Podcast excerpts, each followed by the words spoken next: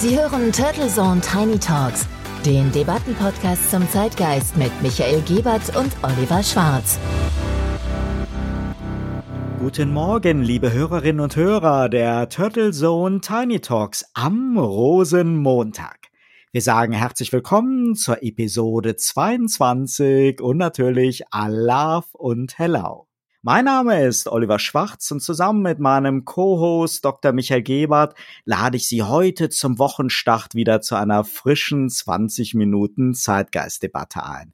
Bevor wir losstarten, stimmen wir uns kurz ein auf den Höhepunkt des rheinischen Frohsinns im Corona-Jahr 2021 und belauschen dank der Kollegen von WDR 2 einmal die Jecken Armin Laschet und Karl Lauterbach. Sollen wir singen? Ja, hier, dein Textblatt. Zwei, drei. Die Quarantäne geht weiter, der Baumarkt bleibt zu. Der Baumarkt bleibt zu, hm, der Baumarkt bleibt zu.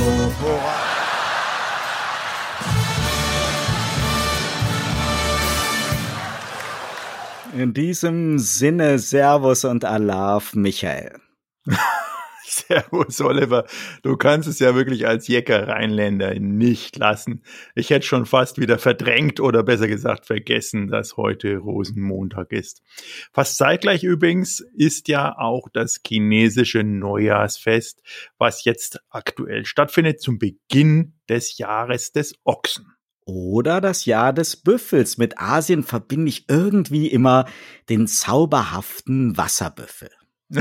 Die, die meisten Asiaten sprechen auch vom Jahr des Büffels, da hast du natürlich recht, und schauen nach dem Jahr der Ratte nun sehr, sehr optimistisch auf dieses Jahr 2021. Sicher zu Recht, denn der Büffel ist ja fleißig, treu und intelligent und bei meinen Asienreisen war ich irgendwie immer fasziniert von der sozialen Kompetenz der Wasserbüffel und dem hohen Ansehen des Büffels in den asiatischen Familien, so vielleicht vergleichbar bei uns mit dem Porsche in der Garage, wobei der Büffel doch irgendwie besser in die Familie integriert ist. Ja, bei Büffel kommt mir natürlich nicht gleich der Porsche, sondern wahrscheinlich eher so ein richtig dicker SUV.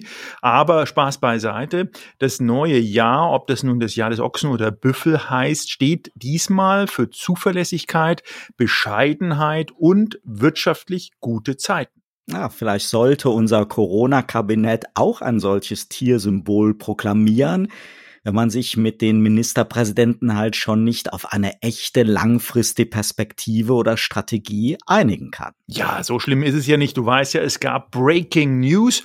Ab 1. März dürfen wir auch wieder zum Friseur. Oh, wie glücklich war ich über die Nachricht. Und dann habe ich Deutschlandfunk gehört und eine Chinesin hat erklärt, dass man zu Beginn des Jahres des Büffels möglichst lange nicht zum Friseur gehen soll, da man ansonsten die zu erwartende Glückssträhne ja gleich wieder beschneiden würde. Oh, aber dabei hat der Friseur doch etwas mit Würde zu tun, wie unsere Spitzenpolitiker betont haben.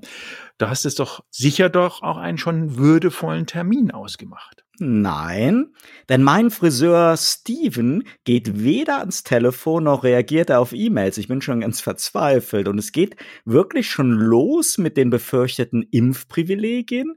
Meine Eltern haben motiviert durch die am ersten NRW-Impftag erfolgte pionierartige Verabreichung der BioNTech-Vakzine bereits einen Friseurtermin direkt Anfang März. Ich gönne Ihnen das natürlich von Herzen, aber richte mich selber so langsam darauf ein, dass ich einen Pferdeschwanz tragen werde, bis ich mit dem Impfen dran bin und dann vielleicht mein Friseur irgendwann auch mal wieder ans Telefon geht.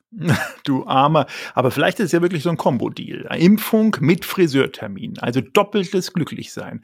Oder du hörst einfach auf die Chinesin im Deutschlandfunk. Dann steht dir ein sehr erfolgreiches Jahr 2021 bevor. Eben dann mit langen Haaren, aber auch vielen spannenden Projekten. So soll es sein. Wo wir schon bei China sind, wir haben per WhatsApp eine Sprachnachricht aus China erhalten. Oh, spannend. Dann lass mal reinhören. 微小的的您好，我饮水流年，不相信愚蠢的播客 Michael Gilbert 和 Oliver Schwartz 向中意味着成功，而且不要去旅店。 我了您着名的 Steigenberger 酒店，且如果您睡眠再得，所有有趣的事情都很快我所有。 Vielleicht war das ja unser erster Groupie in China. Verstanden habe ich ehrlich gesagt wenig, aber hat sie irgendwie was von Steigenberger gesagt?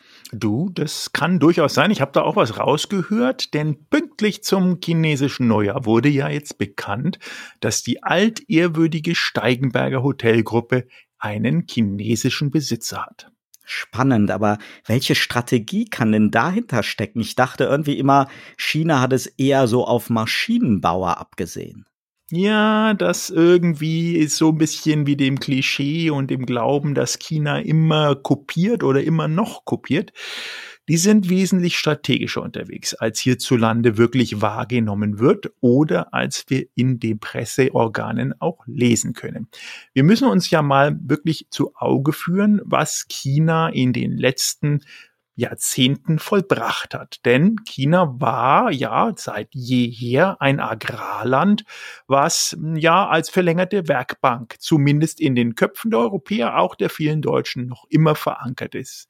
Mittlerweile ist China allerdings das Land, was der größte Geldgeber der Amerikaner ist. Und es verwundert mich dann doch immer ein bisschen zu sehen, wie die Amerikaner mit rigorosen Maßnahmen gegen die bösen Chinesen vorgehen wollen, aber gleichzeitig an den großen Geldtöpfen der Chinesen hängen. Insofern ist das immer ein etwas äh, doch bigottes Verhalten aus politischer Ebene, das nicht unbedingt die Realität in China widerspiegelt. Auch darf man nicht vergessen, dass die Chinesen seit den letzten 20 Jahren extrem strategisch in Bildung, aber auch Infrastruktur investiert haben. Und dass sie allein im Jahr 2021 die Infrastrukturierungskosten in China über 30 Milliarden sind im Bereich nicht nur Bau von tollen Autobahnen, sondern weiterhin auch Internet Highspeed auf dem Land. Denn die großen Städte sind bereits so angeschlossen, als wenn wir davon träumen würden. Angesichts der ja stets öffentlichen und langjährigen Pläne wie Made in China 2025 oder China 2049 gibt es ja immer wieder Analysten und Wirtschaftswissenschaftler, die vor Naivität seitens der westlichen Industrienation waren. Und mich erinnert das dann immer so an die Zeiten, als die ersten deutschen Automobil- und Maschinenbauer Produktionsstätten in China aufgemacht haben und auch damals vor einem gefährlichen Know-how-Transfer gewarnt worden ist. Aber China ist ja längst nicht mehr, du hast es ja eben auch schon gesagt, längst nicht mehr so die billige, verlängerte Werkbank, sondern vor allem heute ein lukrativer Absatzmarkt, der seitens der chinesischen Regierung sehr eng reguliert wird und ein Land, das konsequent an Innovation und Hightech Made in China arbeitet. Ich habe deswegen so das Gefühl, dass der Paradigmenwechsel ja eigentlich längst stattgefunden hat. Wie siehst du denn das, Michael? Muss uns China 2025 Sorgen machen? Und gibt es eigentlich hierzulande irgendeine industriepolitische Strategie als Antwort auf die langjährigen Strategien aus dem Reich der Mitte? Mir fällt da irgendwie keine ein. Ja, ich meine, China ist natürlich, oder der Wiederaufstieg Chinas ist für den gesamten Westen, nicht zuletzt auch für Deutschland, eine Herausforderung von historischer Dimension geradezu. Es ist an der Zeit, diese Herausforderungen wirklich auch die Aufmerksamkeit zu widmen, die sie verdient. Herausforderungen bergen natürlich Gefahren und Chancen zugleich, und wir sollten diese auch aufnehmen. Das ist das große Problem, dass, wir hatten es ja schon mal diskutiert, nicht unbedingt strategisch in diesen Dimensionen, Dekaden gedacht wird, wie in China, sondern eher in Wahlperioden. Und die mit Chinas Wiederaufstieg verbundene Gefahr besteht natürlich darin, dass die amerikanische Weltordnung durch eine äh, sinozendische Geldordnung wie in China abgelöst werden könnte. Und das ist das, wovon auch immer medial gewarnt wird, eine zentralistische Weltordnung. Und in einem Vortrag der American Academy in Berlin warnte sogar der Bundesfinanzminister damals Schäuble 2017 bereits vom Ende unserer liberalen Weltordnung. Also es werden dann natürlich immer dramatische Bilder gezeichnet. Aber ganz klar, Chinas Rückkehr an die Weltspitze öffnet aber gerade für Europa und Deutschland auch extrem große Chancen. Und um diese wahrzunehmen, muss Berlin zusammen mit den Partnern in Europa der chinesischen Herausforderung mit einer Art Fernostpolitik begegnen, die ebenso von der Langfristigkeit, aber auch von den eigenen Interessen ausgerichtet sind und gleichzeitig diese eigenständige Ostpolitik ähnlich adäquat wie damals dem sozialdemokratischen Bundeskanzler Willy Brandt folgt. Denn da war es ja auch das Motto der Entspannung zwischen NATO und dem Ostblock und nicht das Motto der Anspannung. Und die Chinesen, muss man ganz klar sagen, haben, um zurückzukommen auf dieses Steigenberger Beispiel, weiterhin immer noch das im Gedächtnis, dass Deutschland für Gastlichkeit, Qualität und entsprechend auch Legacy steht. Man muss sich überlegen, die Eigentümer, das Eigentümerunternehmen heißt ja nicht Steigenberger, sondern Deutsche Hospitality, die heißt auch weiterhin so, Deutsche Hospitality und der jetzige Käufer hat in einem Interview gesagt, wir kaufen das deswegen, weil wir künftig europäische Gastlichkeit, deutsche Qualität und jetzt kommt's, asiatische Geschwindigkeit verbinden wollen. Und wenn wir uns mal überlegen, dass diese, diese Firma, die das gekauft hat, die Firma Huazhu, gerade mal 2005 gegründet wurde, gerade mal 15 Jahre alt ist und jetzt eine 90-jährige legendäre Marke ebenfalls übernimmt, um sie expansiv zu betreiben.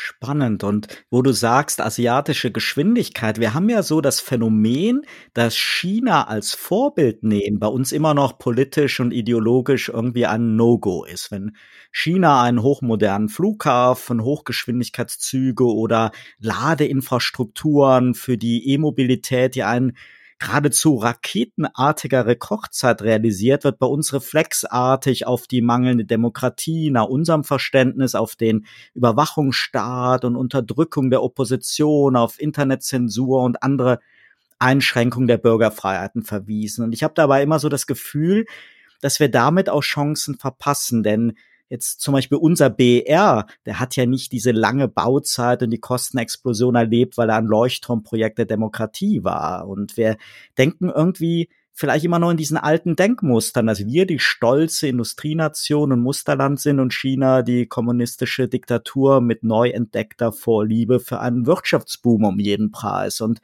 die Weltmeister im Kopieren mit mangelnder Qualität und Schreck aller Bürgerrechtler. Nur hat das eine ja nicht direkt etwas mit dem anderen zu tun. Und ich finde, clevere chinesische Innovation und beeindruckende Logistikleistung, die werden einfach ausgeblendet, weil dies, wenn überhaupt, ja nur durch in Anführungszeichen Ausbeutung der Bürger möglich sein kann. Und auch die Maßnahmen Chinas zur Pandemiebekämpfung vor einem Jahr Insbesondere da die Nutzung moderner Technik, die wurde ja bei uns auch sogleich als weiterer Beweis des Überwachungsstaats vehement abgelehnt und stattdessen, ja, wurde unser dysfunktionaler Gegenentwurf, nämlich unsere Corona-App halt deutlich überhöht. Und mir ist das irgendwie immer so ein bisschen zu sehr schwarz-weiß gemalt. Klar wollen wir keine Überwachung mit Scoring der Bürger und Unternehmen, aber alle Innovationsleistungen, Logistikleistungen Chinas darunter zu subsumieren, das finde ich einfach zu kurz gesprungen. Oder siehst du das anders, Michael?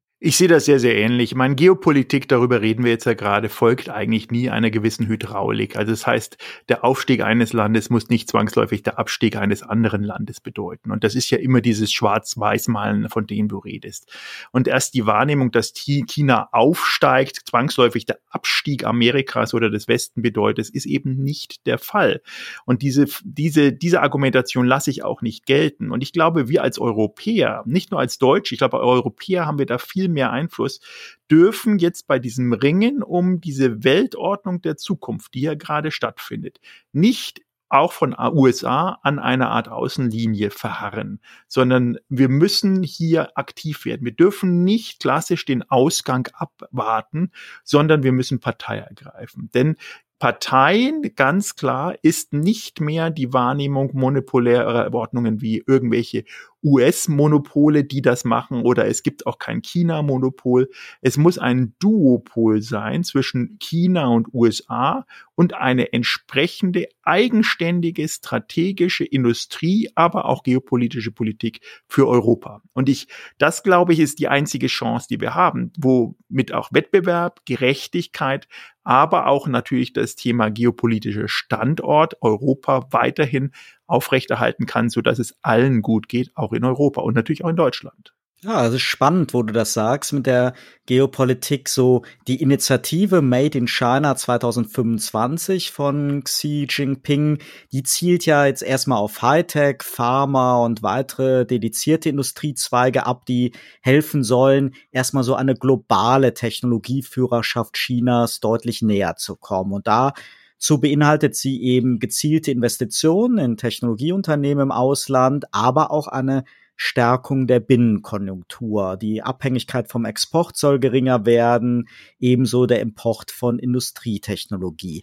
Und dann bis 2049, so dem 100-jährigen Jubiläum der Gründung der Volksrepublik, da will man dann China zum modernen, starken und demokratischen Vorzeigeland mit sozialistischer Prägung machen. Und so weit, so gut, aber man will dann auch militärisch ebenso stark sein wie die USA. Und eins ist irgendwie klar, China wird außenpolitisch immer aktiver und hat den Anspruch mitzureden und das nicht nur wirtschaftspolitisch. Und so die Rolle als stärkste Weltwirtschaft, die werden sie vermutlich viel, viel früher erreichen und es macht also schon sehr viel Sinn, sich mit all diesen möglichen Szenarien auseinanderzusetzen. Und eine Frage ist sicher, begnügt sich China dann mit dem immer größeren Wohlstand und einer Technologieführerschaft oder eifern sie den USA nach, indem ja sie auch weltpolitisch halt eine Rolle spielen wollen. Die Rolle der USA als Weltpolizei, die ist ja stark geschwächt und du hast eben von einem Duopol gesprochen. Also ich denke schon, dass das sehr realistisch ist, dass wir demnächst mit den USA und China die zwei starken Pole haben. Ja, und man darf ja nicht vergessen, die Amerikaner waren ja in ihrer, zumindest in ihrer weltweiten Sicht, nie so gedemütigt wie die Chinesen. Die Chinesen sind ja doch dann auch in der Erinnerung ähnlich wirklich wie die Elefanten. Die Demütigung der Chinesen in der Zeit, wo die Niederländer, aber natürlich auch vor allem die Engländer regiert haben. Ich erinnere an die entsprechenden äh, Drogenkriege, die dort waren. Ähm, das, das geht nicht mehr raus aus dem kollektiven Gedächtnis. Und was die jetzt haben, ist wirklich einen kollektiven, schon fast Wahn, äh, positiv gesehen, dahingehend besser zu sein. Und besser zu sein wirtschaftlich, besser zu sein in der Bildung und sich auch auszurichten. Effekten. Und wenn man das positiv ummünzen würde für Europa, wäre das ja einfach auch ein kollektives, gemeinsames Anstrengungspotenzial zu sagen, wir wollen auch die Besten neben China sein, wenn es um Bildung, Zukunftsperspektive, Infrastruktur und natürlich auch vielleicht sowas wie Energie, Mobilität, neue Mobilität, aber auch natürlich Umwelt gehen will. Und ich glaube, da haben wir eine Chance, genau in den Themen, in denen wir stark sind, uns zu positionieren und auch weltweit eine Rolle zu spielen. Das wäre sicherlich auch eine wesentlich schlauere Antwort als zum Beispiel so etwas wie die Embargos, die wir derzeit gegenüber Huawei sehen. Auch hier stellt sich ja die viel diskutierte Frage, ob wir naiv sind, wenn wir beim 5G-Netz Huawei verbauen oder umgekehrt eher naiv sind, wenn wir statt China als Innovator und Lieferant zu akzeptieren, auch im Hightech-Segment wieder nur Spionage vermuten und uns lieber ausbremsen.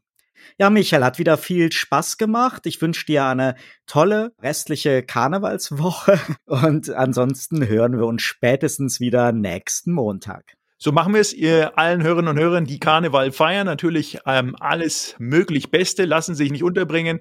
Feiern Sie da, wo Sie können, am besten daheim und bleiben Sie gesund, bleiben Sie uns wohlgesonnen. Wir hören uns nächste Woche. Bis bald. Alaf und hello. Turtle Zone Tiny Talks, der Debattenpodcast mit Michael Gebert und Oliver Schwarz. Immer zum Wochenstart auf allen Podcast-Plattformen und auf turtlezone.de.